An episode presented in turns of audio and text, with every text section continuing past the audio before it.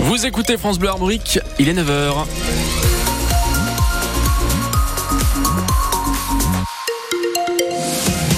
Les infos avec Justine Sauvage. Bonjour Justine. Bonjour à tous. Retour ce matin sur ce qu'on appelle un cold case, une affaire judiciaire non élucidée. Celle de la mort mystérieuse de Céline Giboire, adolescente de 16 ans retrouvée au pied des falaises du parc des Corbières à Saint-Malo il y a 12 ans, le 28 février 2012.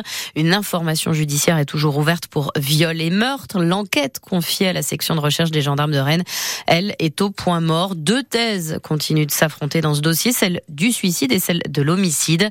12 ans plus tard, la famille de Céline Giboire espère faire rouvrir ce cold case, David Giacomo. Le 28 février 2012 au matin, des joggeurs découvrent le corps de Céline Giboire sur une petite plage de Saint-Malo. La veille, l'adolescente scolarisée en première à Rennes sèche les cours après s'être disputée avec une amie. Des témoins l'aperçoivent alors en train de faire du stop, puis un couple la croise à la tombée de la nuit dans le parc des Corbières qui surplombe Saint-Malo. Elle ne donnera ensuite plus aucun signe de vie. Céline a fait une chute d'une quinzaine de mètres. Son corps, lui, sera étrangement retrouvé à 32 mètres du point d'impact, en partie immergé. Son décès a été provoqué par sa chute et par une noyade. Il y a les médecins qui vont euh, procéder à l'autopsie ensuite, qui vont dire qu'elle a été violée et, et qu'il s'agit d'un homicide. Et pourtant, les premiers enquêteurs saisis vont très vite s'orienter vers l'hypothèse du suicide, une piste qui ne tient pas aux yeux de Mélanie, la grande sœur de Céline. Son sac à main est retrouvé euh, dissimulé par des branchages.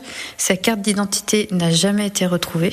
12 ans après, l'information judiciaire pour viol et meurtre est bien toujours ouverte, mais plus aucun acte d'enquête n'est en cours. Je sais qu'il y a des gens qui savent quelque chose, donc je leur demande de de parler. Il faut que notre dossier soit repris de A à Z. Je ne lâcherai pas, mais j'appelle à l'aide. Un appel que Mélanie lance surtout au pôle Cold Case de Nanterre, dans l'espoir qu'ils reprennent ce dossier et relancent les investigations pour un jour peut-être connaître enfin la vérité sur la mort de sa sœur. Un reportage et info à retrouver sur francebleu.fr. On connaît désormais les circonstances du drame qui s'est noué samedi soir dernier à Saint-Uriel, à l'ouest de Rennes. Un homme de 30 ans est mort après avoir été frappé à coups de batte de baseball et de poing. Deux hommes sont poursuivis dans ce dossier. Deux frères qui habitent la commune.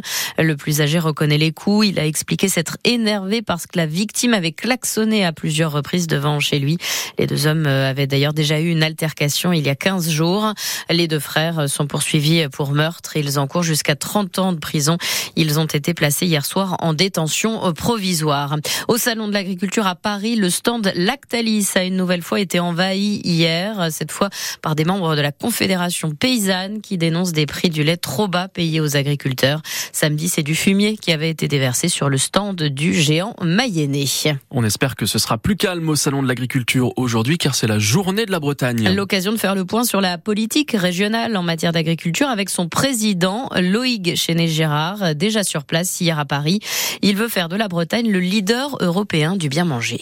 Il est magnifique ce coin Bretagne, avec des hommes et des femmes qui produisent avec des produits de qualité dont on est très fier. C'est très important de dire que la Bretagne c'est terre et mer, et c'est euh, végétal et animal, et nous sommes très fiers de cette diversité.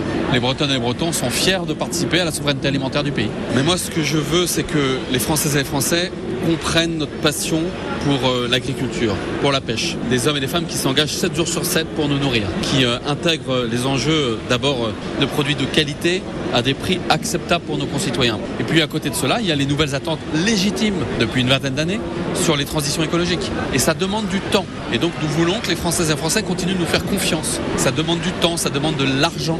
Parce que soit on met cet argent euh, dans le prix et le citoyen devra payer plus cher, soit c'est des aides européennes, françaises, régionales qui permettent de faire ces évolutions. Et ceux qui pensent qu'on peut faire la bascule écologique sans argent se trompent. Et donc moi je redis ma fierté d'être président de cette région qui nourrit et la certitude qu'on va y arriver. Parce que d'abord on est breton et on aime les défis, et d'autre part parce que celles et ceux qui sont ici aiment la mer, aiment la terre et donc ne veulent pas l'abîmer. Et c'est comme ça qu'il faut que l'on travaille. Et puis il faut se poser aussi la question du pouvoir d'achat parce que, encore une fois, notre objectif, ça peut pas être le lundi, le mardi, le mercredi que nos concitoyens aient des prix bas. Et puis le jeudi, le vendredi, le samedi, que nos nos agriculteurs vendent plus cher. Il va bien falloir à un moment donné qu'on dise qu'il doit y avoir une politique publique de souveraineté alimentaire. Et quand on voit ce qui se passe en Ukraine, quand on voit les, les troubles géopolitiques qui sont en cours, quand on voit les hoquets du climat qui nous percutent tous, y compris nous les Bretons, on a plutôt intérêt à se dire que l'agriculture la pêche, c'est une solution pour notre sécurité alimentaire. Et donc on doit soutenir encore une fois cette ambition d'être autonome.